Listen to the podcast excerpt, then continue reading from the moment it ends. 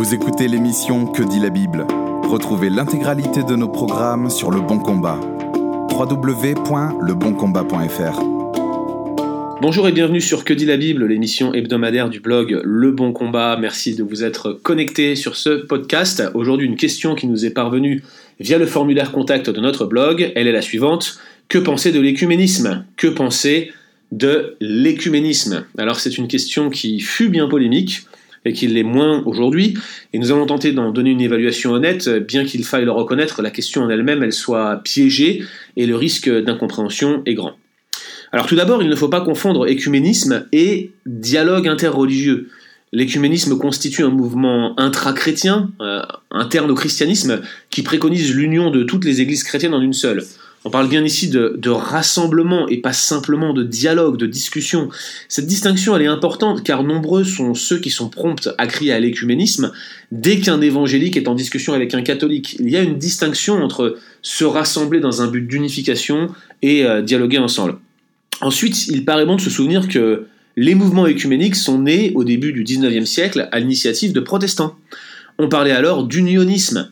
Il va y avoir plusieurs mouvements de rassemblement des chrétiens tout au long du XIXe siècle, tantôt se focalisant sur les individus, tantôt sur les dénominations, mais ces initiatives dépassaient rarement le cadre euh, protestant.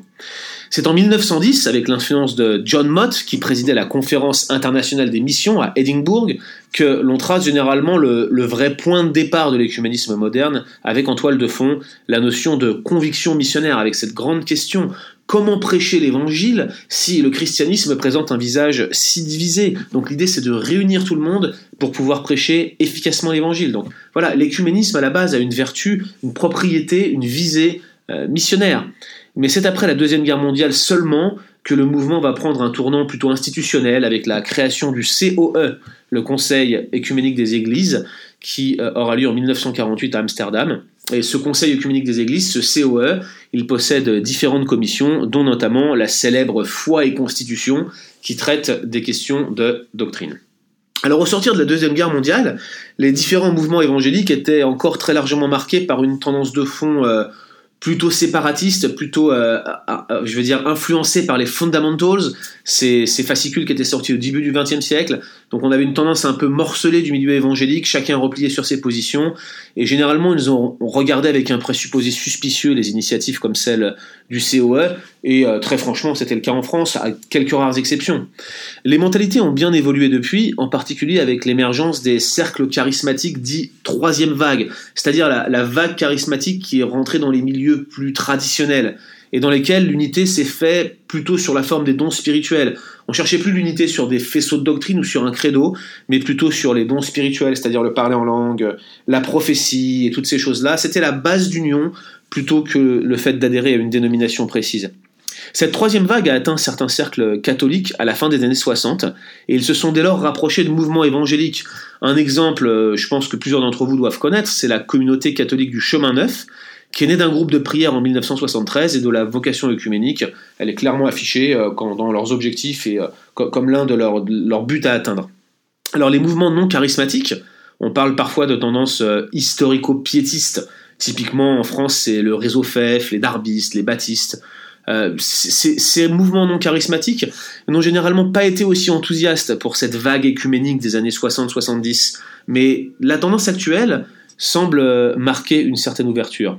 Alors, qu'est-ce qu'il faut penser de cette initiative écuménique plus d'un siècle après? Eh bien, je crois qu'il faut reconnaître que euh, certaines influences positives euh, sont venues de ce mouvement écuménique, comme par exemple la volonté de se rapprocher de l'autre malgré les clivages, les clivages, doctrinaux et traditionnels. Au fond, même si l'on est dans des accords avec le présupposé du COE et des autres organismes assimilés, il faut reconnaître que l'unité, si elle est bien comprise, est une vertu biblique et que l'ouverture aux autres est absolument nécessaire à l'accomplissement du grand mandat missionnaire.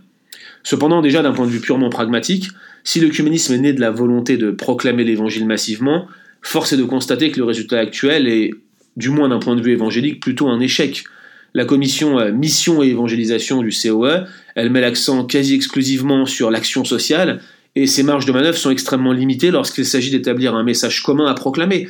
Ce n'est pas un hasard hein, si, au début des années 70, L'influent évangéliste Billy Graham, pourtant assez ouvert sur la question de l'écuménisme, lançait une initiative d'évangélisation mondiale purement évangélique qui allait devenir le fameux mouvement de Lausanne que beaucoup d'entre vous doivent connaître.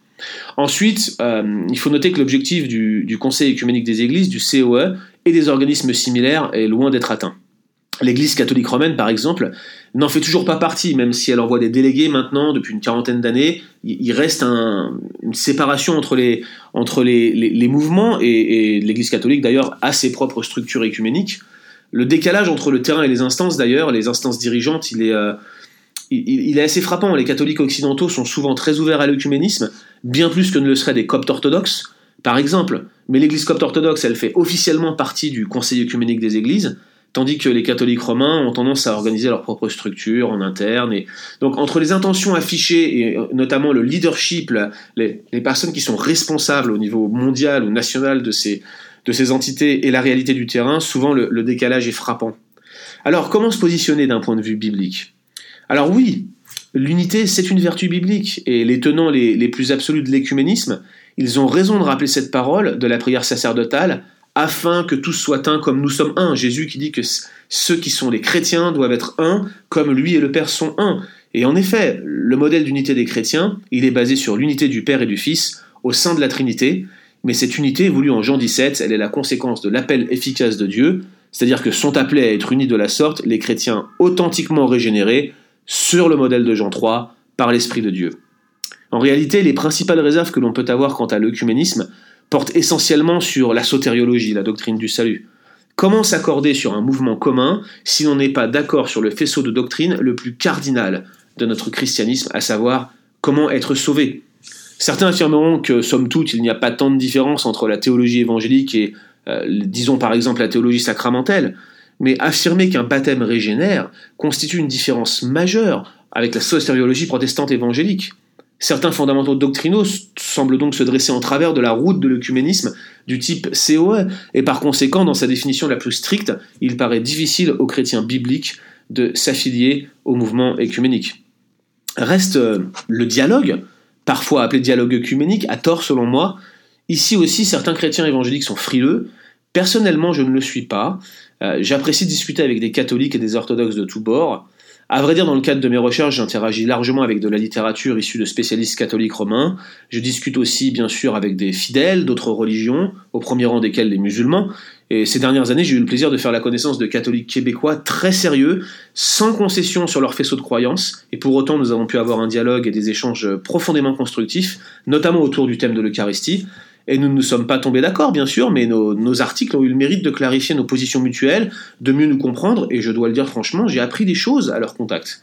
Alors, euh, lors d'une visite au Canada l'année dernière, ces derniers se sont déplacés pour m'écouter prêcher. Je veux dire, ils avaient quand même deux ou trois heures de route, et nous avons noué une amitié. Donc vous voyez, la relation, elle est possible, le dialogue est possible, quand bien même nous aurions des divergences, il est possible de reconnaître des personnes de qualité, y compris dans des mouvements avec lesquels nous aurions peut-être du mal à avoir une union ou une collaboration trop étroite. J'ai longtemps, à titre personnel, considéré que je devais avant tout euh, réfuter les catholiques, les, en quelque sorte les convertir, vous voyez. Entre-temps, j'ai rencontré des catholiques euh, dont je crois authentique la régénération. Je, reconnais, c'est peu d'entre eux.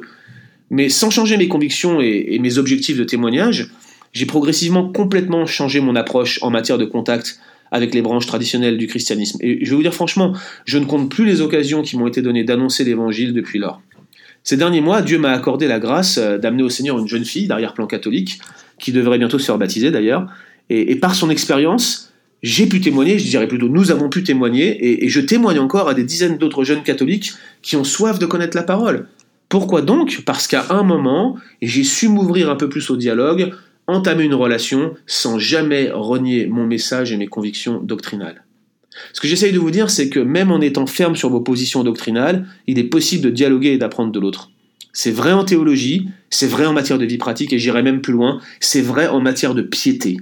Bien sûr, la base théologique de la piété entre un sacramentaliste et un évangélique n'est pas la même, mais il n'en reste pas moins que nous avons des choses à apprendre les uns des autres.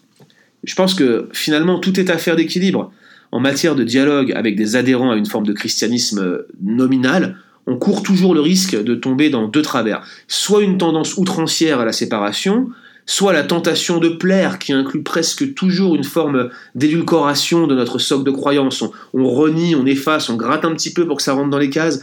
Et vous voyez, on a toujours ces, ces deux risques qui nous guettent. Mais il est possible de dialoguer paisiblement et avec amour, sans renier sa théologie. Parler n'est pas s'allier, contrairement à ce que certains affirment. Il est possible de dialoguer. En conclusion donc, l'Évangile nous prévient de nous engager dans une pleine démarche écuménique, mais il nous encourage à dialoguer et à partager avec d'autres branches du christianisme. Notre appel est de vivre l'unité des régénérés, de ceux qui sont régénérés selon Jean 3, hein, ceux qui ont vécu cette, cette expérience du Saint-Esprit, les transformant et leur donnant cette vie nouvelle dont la parole parle, de vivre en paix avec tous, mais certainement pas d'être reclus et séparés de ceux qui nous pensent, de ceux qui pensent différemment de nous. Merci d'avoir écouté cet épisode de Que dit la Bible. Retrouvez l'intégralité de nos programmes sur Le Bon Combat. www.leboncombat.fr